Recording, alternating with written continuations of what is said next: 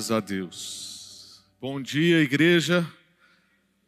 Bom estar aqui com vocês.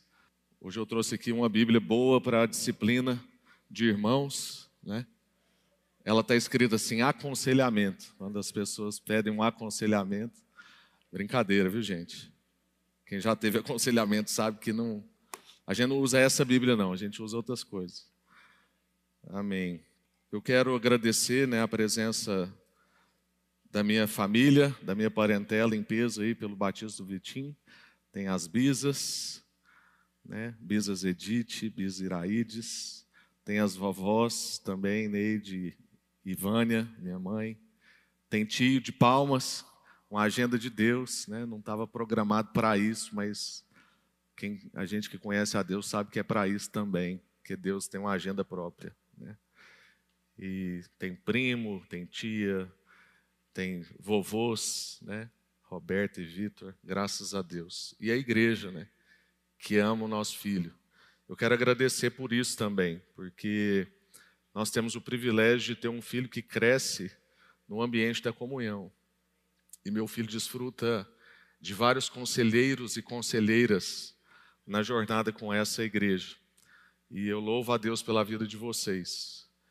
Tudo que a gente colheu aqui não é fruto só do meu trabalho com a Iana. É claro que a gente sabe que no fim é fruto do que o Senhor faz. Mas Ele faz também através da casa que o Vitinho nasceu, do ambiente familiar que ele vive, da sua parentela e também da família de sangue, do sangue mais precioso e mais caro que existe, o sangue de Jesus. Então eu louvo a Deus pela vida de vocês. Tem tios e tias aqui que participam da vida do Vitinho de N formas, né? Benção. Abra suas Bíblias em Efésios capítulo 3. Efésios 3. Se você nos visita hoje, ah, é importante que você saiba que nós estamos numa série durante o ano todo. E é uma série no livro de, de Atos, foi o ano passado, de Efésios. E o ano passado a gente andou o ano todo em Atos dos Apóstolos, e esse ano nós estamos o ano todo na carta aos Efésios. E nós temos meditado como Deus usou essa carta e usou a vida do apóstolo Paulo para dizer para as pessoas que eles são uma nova humanidade. Em Cristo, que é a expressão mais repetida do capítulo 1, em Cristo nós somos feitos nova humanidade, nova gente, novo povo, novo ser humano. Só que Deus não trabalha na nossa individualidade, Deus trabalha na nossa comunidade. Então Deus também está trabalhando para fazer de nós um povo santo, como a gente também viu no capítulo 1. Esse povo novo é um povo santo, que configura uma nova sociedade. É muito importante a gente ter isso em mente, porque tudo que nós temos visto nessa série é a respeito de como o Espírito Santo faz em nós e nós em Cristo, tudo novo.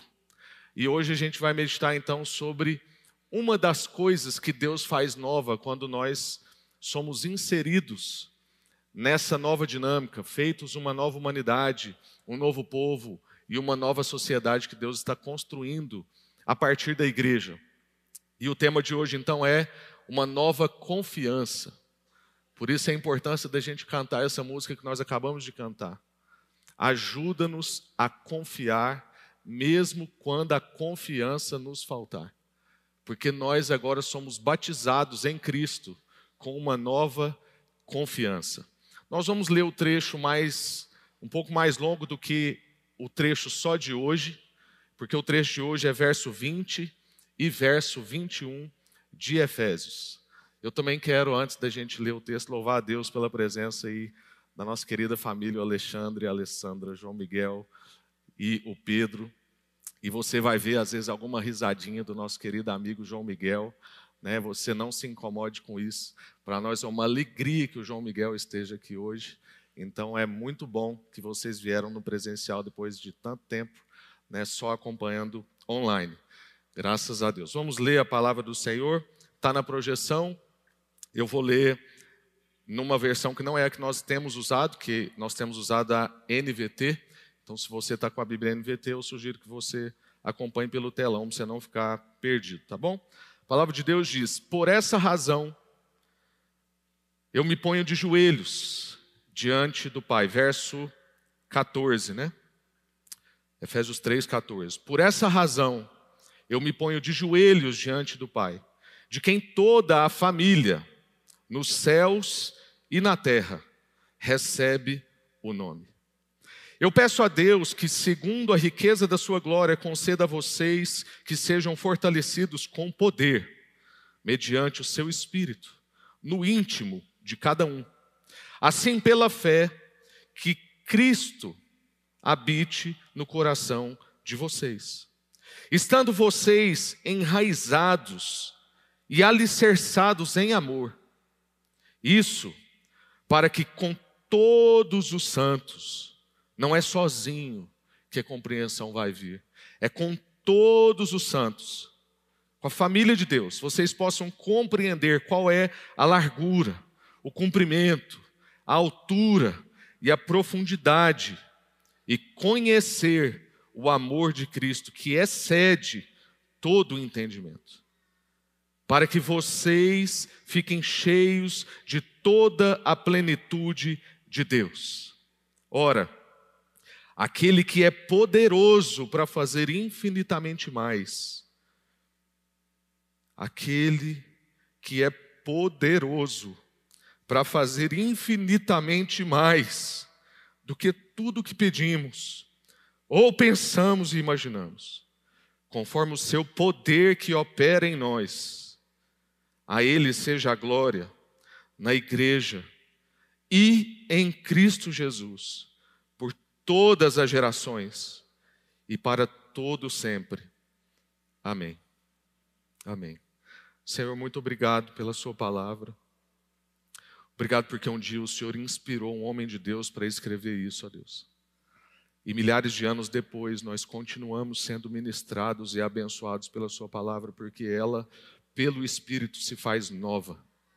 Quantas vezes nós já lemos esse texto, quantas, quantas vezes na nossa jornada nós já nos deparamos com essa carta, mas o Senhor continua comunicando, o Senhor continua comunicando verdade, o Senhor continua comunicando, ó Deus, que o Senhor é um Deus grande, o Senhor é um Deus que opera, o Senhor é um Deus que faz. Muito mais do que a nossa mente consegue conceber, muito além do que a gente consegue compreender. Portanto, nessa manhã, ó Deus, eu quero contar com a Sua misericórdia. Deus, nós somos tão pequenos para esse texto. Deus, nós somos tão pequenos para tamanha revelação. Se não for o Senhor, ó Deus, não há o que ser feito. Se o Senhor não trabalhar, em vão prega o pregador. Hoje, ó Deus, eu quero mesmo clamar ao Senhor que o Senhor tenha condição de traduzir toda dimensão que está contida aqui. Que o Senhor expanda, ó Deus, a nossa capacidade de imaginar, de perceber, de compreender.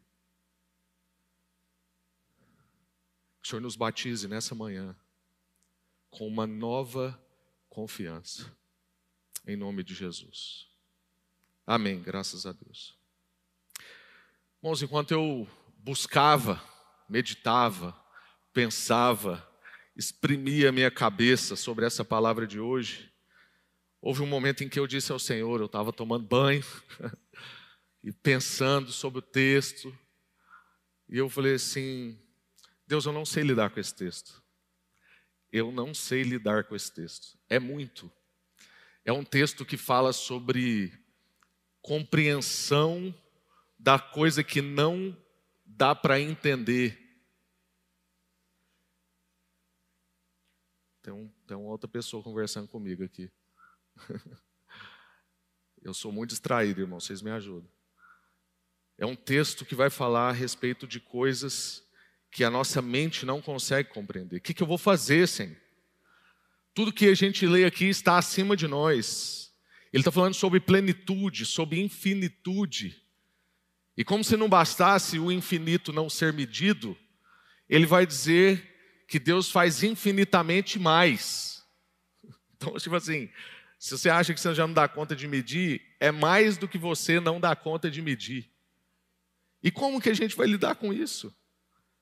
Como é que eu vou lidar com o além? Que Paulo também usa essa expressão, ele faz além, infinitamente mais. Nada disso é da nossa alçada. Essa reflexão está muito acima de nós, faltam palavras. Até mesmo Paulo está buscando as palavras, ele está meio que somando adjetivos. A sensação quando a gente lê esse trecho que a gente leu, parte que já foi compartilhado no domingo passado e parte que a gente está compartilhando agora, a impressão que dá é que Paulo vai cavando, cavando, cavando, cavando, tentando encontrar palavras que consigam traduzir o que ele está tentando falar. Paulo apresenta uma oração uma das orações mais profundas. Provavelmente não existe uma oração em toda a história mais ousada do que essa oração que Paulo fez e que nós meditamos nela domingo passado. Pedindo ao Senhor que faça com que nós compreendamos a altura, a largura, o comprimento e a profundidade do amor, mas, mas não só isso, mas que a gente possa compreender e ser cheios da plenitude de Deus. Como se não bastasse altura, largura, comprimento e profundidade, ele vem e usa a plenitude. E a gente pensa assim: como pode caber a plenitude de Deus em mim? Eu não sei.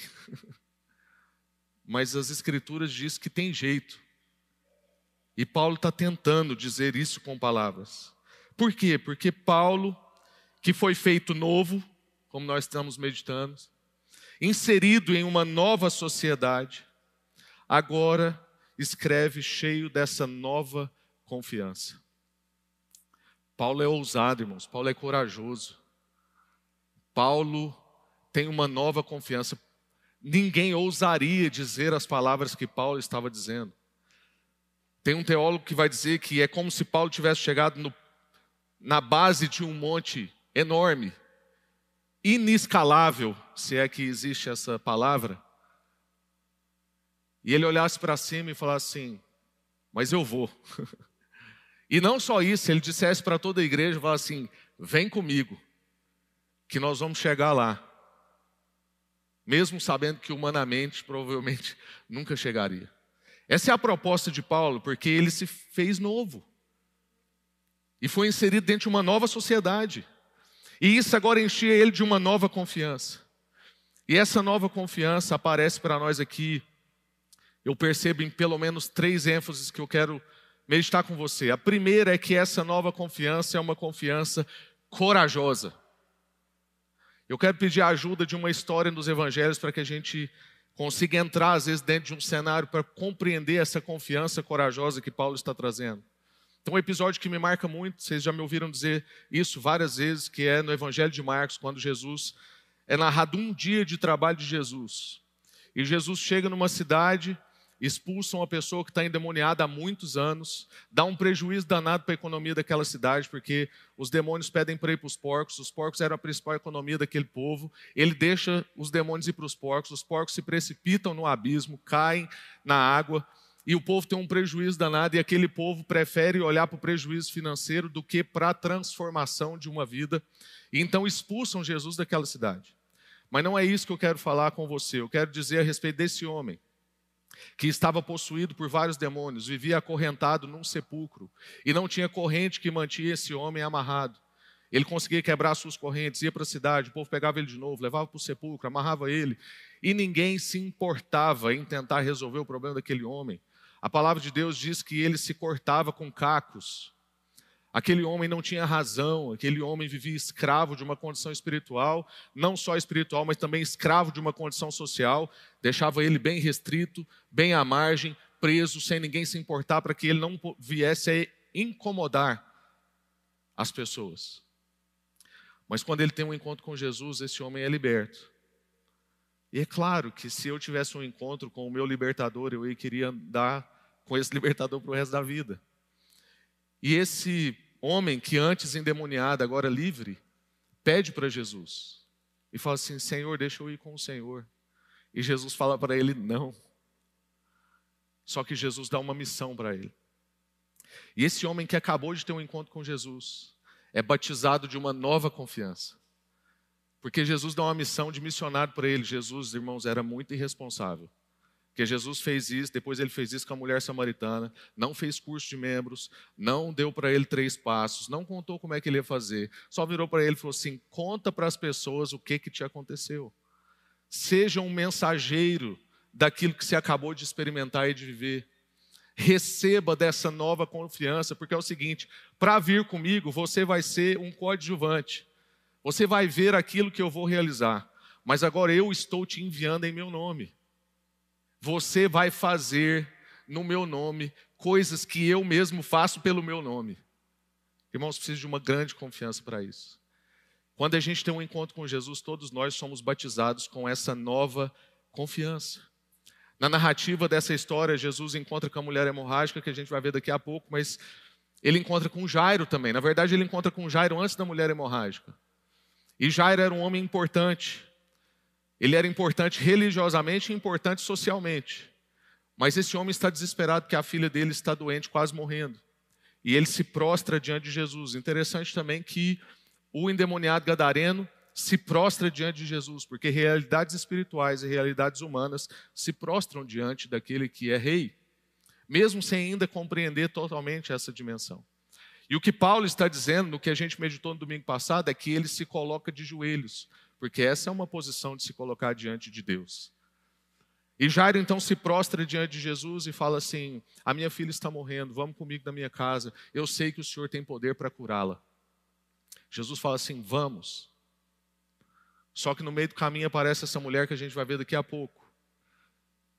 E aí chega a notícia, Jesus para para conversar com essa mulher, chega a notícia dos servos de Jairo fala assim: Para de incomodar o mestre, a sua filha já morreu.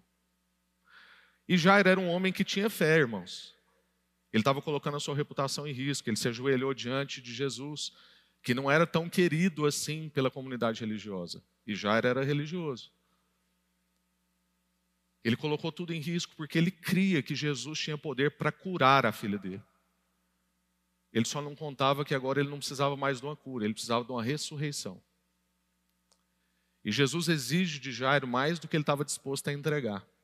Assim como ele exige daquele endemoniado mais do que ele estava disposto a entregar.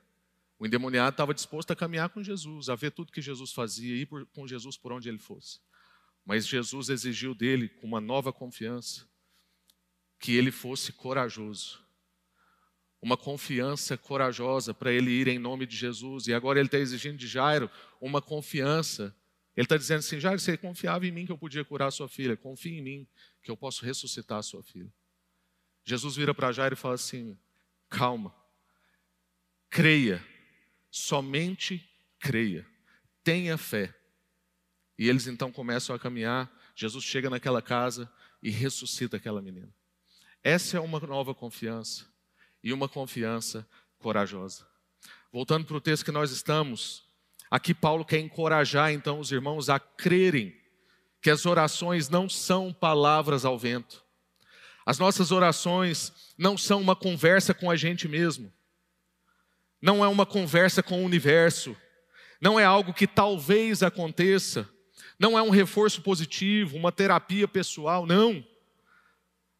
A nossa conversa é uma conversa com alguém que é poderoso, é uma conversa com o Senhor de todas as coisas, é o Pai de toda a família, como a gente leu, é o Deus de toda glória, poderoso e poderoso para fazer, para operar, para agir, para intervir. Nós não conversamos com um Deus inerte, nós não conversamos com um Deus distante, nós não conversamos com um Deus inativo, nós não conversamos com um Deus indiferente. Não, quando oramos, oramos a um Deus que ouve pessoalmente e que pode fazer, que responde. Deus faz. O nosso Deus é Deus de ação. Ele não é distante, não está morto, como alguns já disseram, não deixou o mundo por conta própria, não deu cordas na existência e está lá esperando o tempo que ele calculou terminar. Não. Ele está operando. Se você quiser voltar lá no texto, você vai ver essa expressão. Ele faz, no verso 20, ora, aquele que é poderoso para fazer, é um Deus em ação. E ele não só faz, como ele faz infinitamente mais do que tudo quanto pedimos ou pensamos. E aí ele vai dizer, conforme o poder que opera. É um Deus de ação, que faz e que está operando. Ele faz o que nós pedimos, faz o que nós pensamos, faz o que a gente nem pensou. Ele faz tudo. A Bíblia vai dizer que ele faz muito mais do que, ou seja, ele faz além.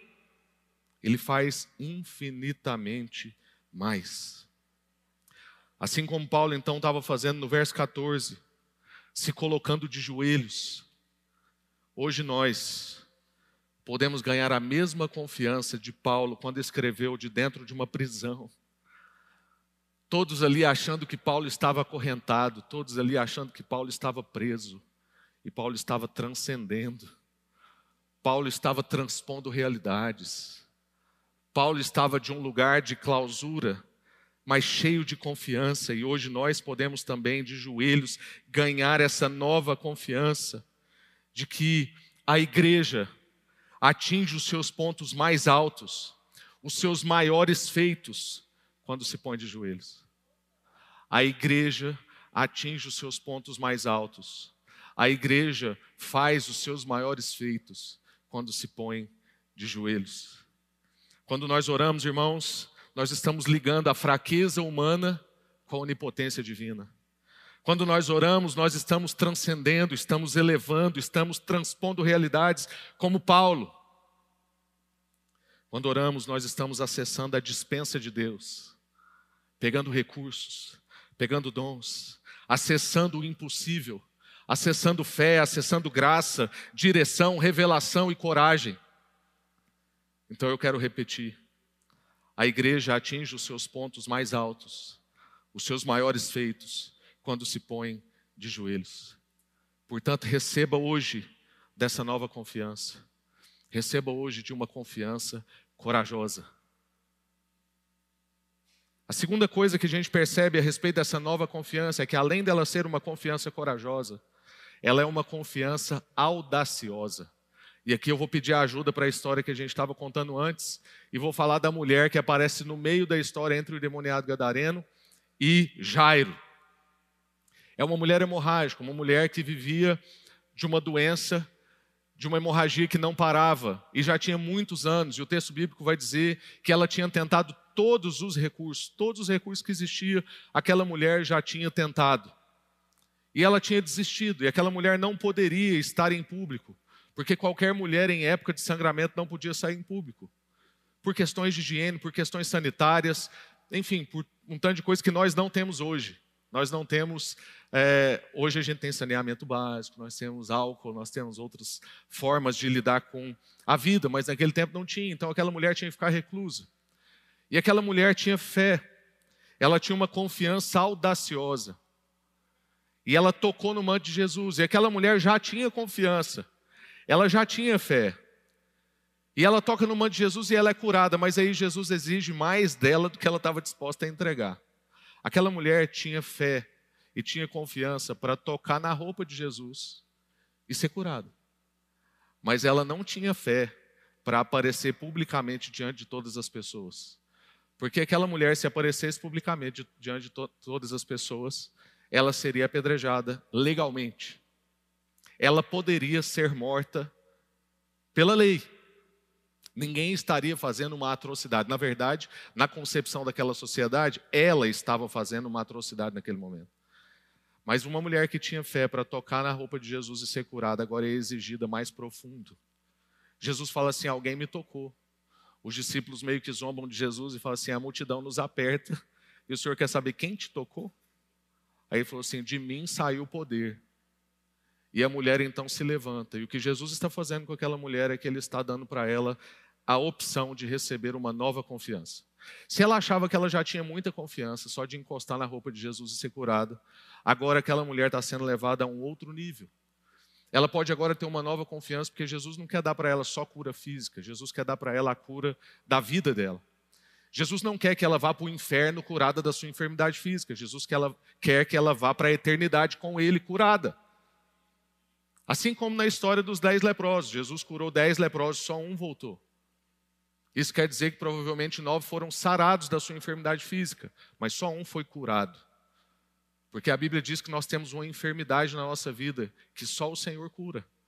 E que é muito pior do que câncer, é muito pior do que qualquer outra enfermidade que você pode pensar. E Jesus está oportunizando isso para essa mulher. Ele fala assim: Eu quero que você se encontre comigo. Eu quero que você me veja e eu quero te redimir diante das pessoas, porque se você aparecer curada, ninguém vai saber que você está curada e você pode ser apedrejada. Então eu quero que todos aqui saibam que você foi curada.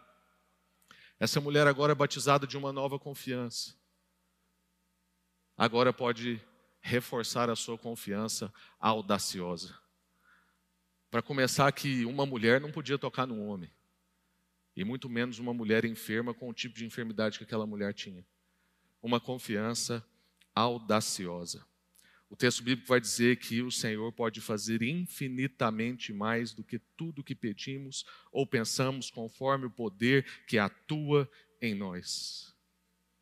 Aqui Paulo então está dizendo, voltando agora para o texto que nós estamos, o que Paulo está dizendo aos irmãos é o seguinte: você acha que eu fiz pedidos audaciosos demais na pregação passada que o pastor Marcos compartilhou com a gente?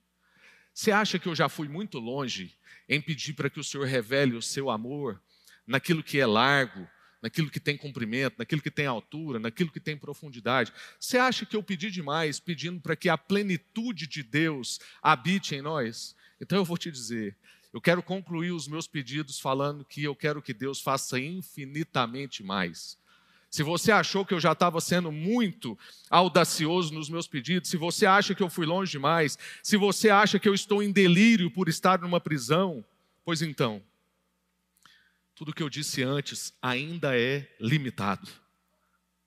Tudo que eu disse antes ainda é pouco perto do que Deus pode fazer. O nosso Deus é mais, o nosso Deus é além, o nosso Deus é infinitamente mais, meu Deus haja imaginação, haja pensamento, haja reflexão, irmãos. É por isso que a gente precisa cuidar do nosso tempo, é por isso que a gente precisa cuidar da nossa atenção. E o mundo está numa guerra contra o seu tempo, contra o seu foco, contra a sua atenção. Provavelmente nós somos filhos da geração mais distraída e superficial que já existiu. Porque é o seguinte: para ter profundidade, a gente precisa de dois elementos: tempo e foco. É tudo o que hoje o mundo quer roubar de você: tempo e foco. Sem essas duas coisas você não consegue ter profundidade. E sem essas coisas a gente não consegue meditar nas Escrituras. Porque as Escrituras revelam um Deus que vai muito além, que é infinitamente mais. E o que Paulo está dizendo, meus irmãos, é que não há limites na oração.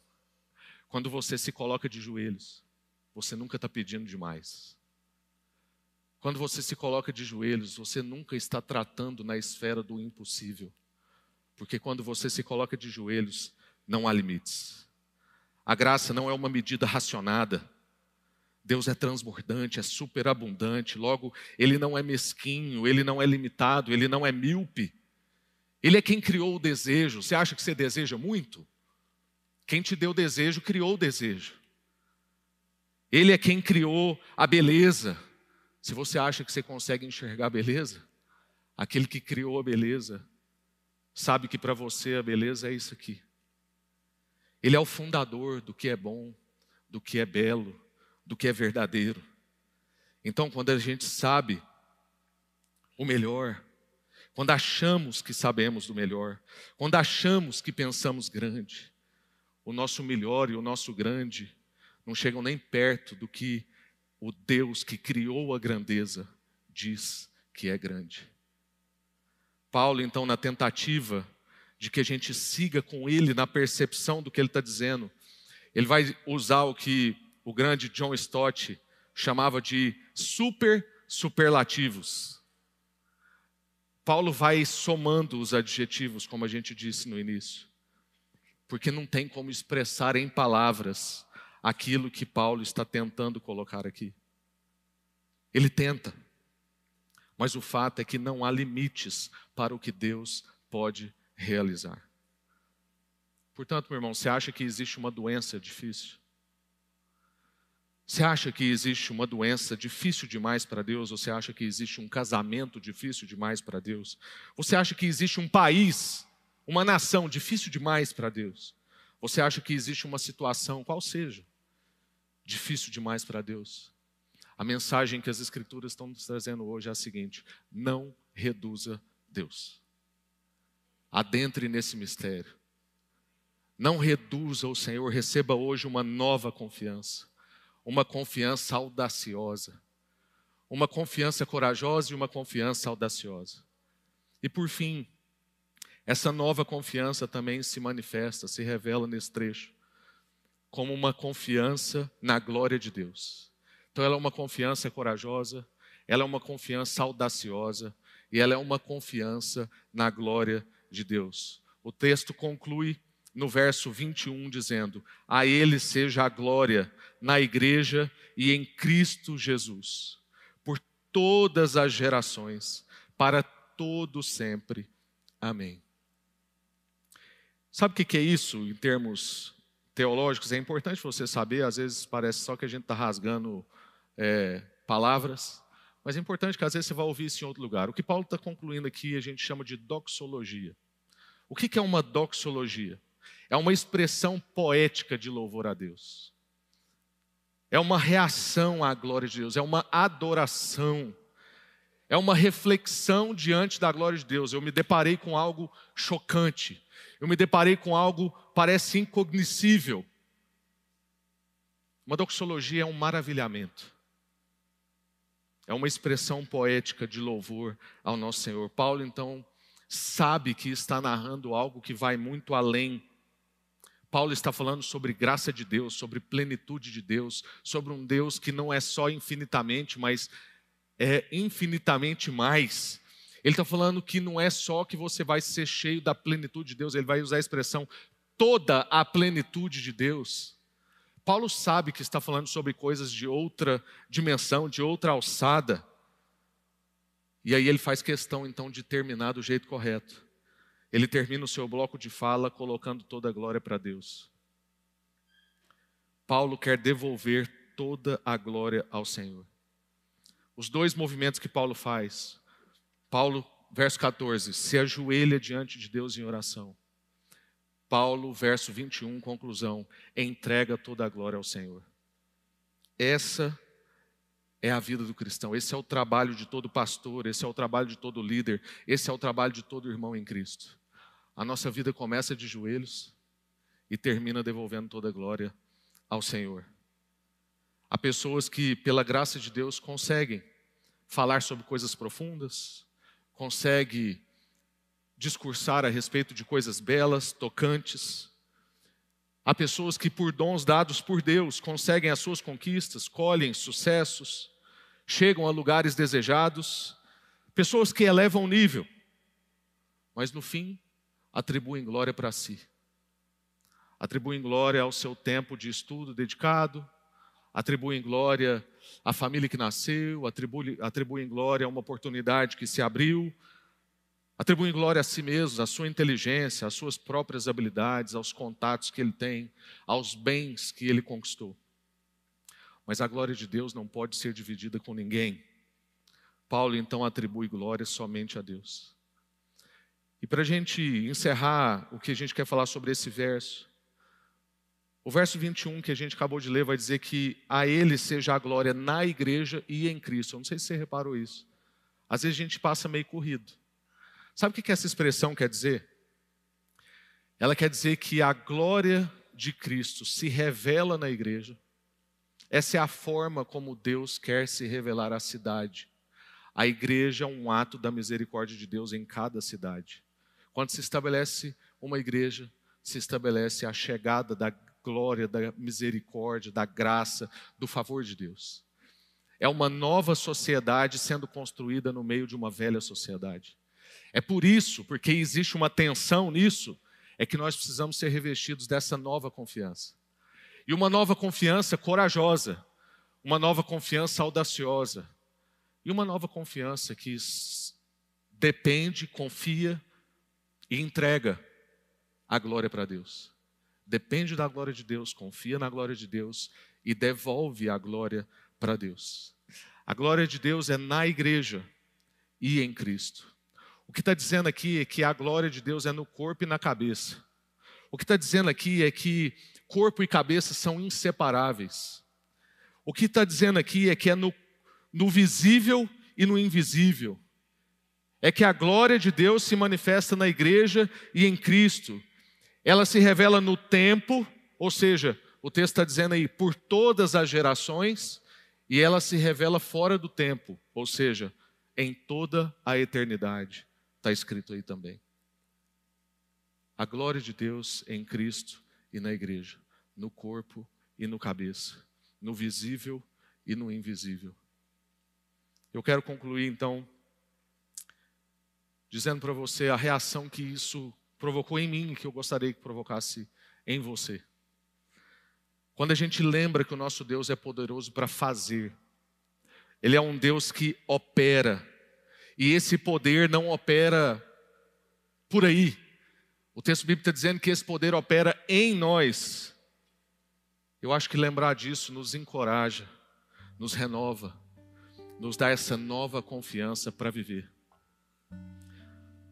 Todos nós temos vários desafios, todos nós temos medos, colecionamos frustrações, temos traumas. Todos nós também sonhamos, desejamos, imaginamos. Todos nós padecemos de uma necessidade de direção. Deus colocou a eternidade no nosso coração e a gente quer saber para onde a vida vai. Todos nós temos essa necessidade de direção, de paz, de conhecer a vontade de Deus precisamos também de auxílio em tempos de crise. E aí eu te pergunto: você pode suprir alguma dessas demandas sem oração? Sem um relacionamento pessoal com esse Deus que faz, que opera, que atua, que intervém, que cura, que liberta, que ressuscita? Algum de nós conseguimos dar resposta a esses desejos? Algum de nós consegue conhecer a vontade de Deus? Algum de nós consegue lidar com os nossos acúmulos de frustrações, de traumas, sem ser numa amizade pessoal com esse Deus? Sem ser nos colocando de joelhos? E quando nos colocamos de joelhos, transcendemos, transpomos realidades. Algum de nós consegue suprir essas necessidades sem oração? Por isso eu quero repetir. A igreja atinge os seus pontos mais altos. A igreja faz os seus maiores feitos quando se põe de joelhos. Eu quero te convidar a ser uma igreja de joelhos. Eu quero fazer parte de uma igreja de joelhos. A partir de hoje, que você se ajoelhe com uma nova confiança, uma confiança corajosa, uma confiança audaciosa e uma confiança na glória de Deus e que ela é suficiente. E que com essa nova confiança nós sejamos surpreendidos, muito além do que pensamos, pedimos, sonhamos, que nós sejamos surpreendidos com infinitamente mais, que nós sejamos surpreendidos principalmente pelo amor e pelo poder de Deus. Queria te convidar a fechar seus olhos.